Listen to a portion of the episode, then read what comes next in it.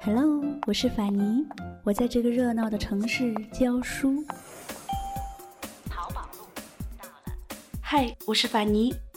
作为一名教师，上课、翻译、编教材是我的日常；听歌、阅读、写作是我的爱好。生活虽然忙碌，但我从未停止思考。那些尘封的历史故事令我着迷。杜甫的眼里为何常含泪水？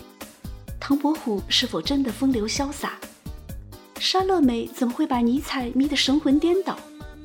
梭罗为何拿着一把斧子走向瓦尔登湖？在我主持的播客《法尼时间》里，这些历史人物会带着他们的故事向我们走来，让我们在音乐里聆听他们的过往。品味现世的人生。您正在收听的是《法尼时间》。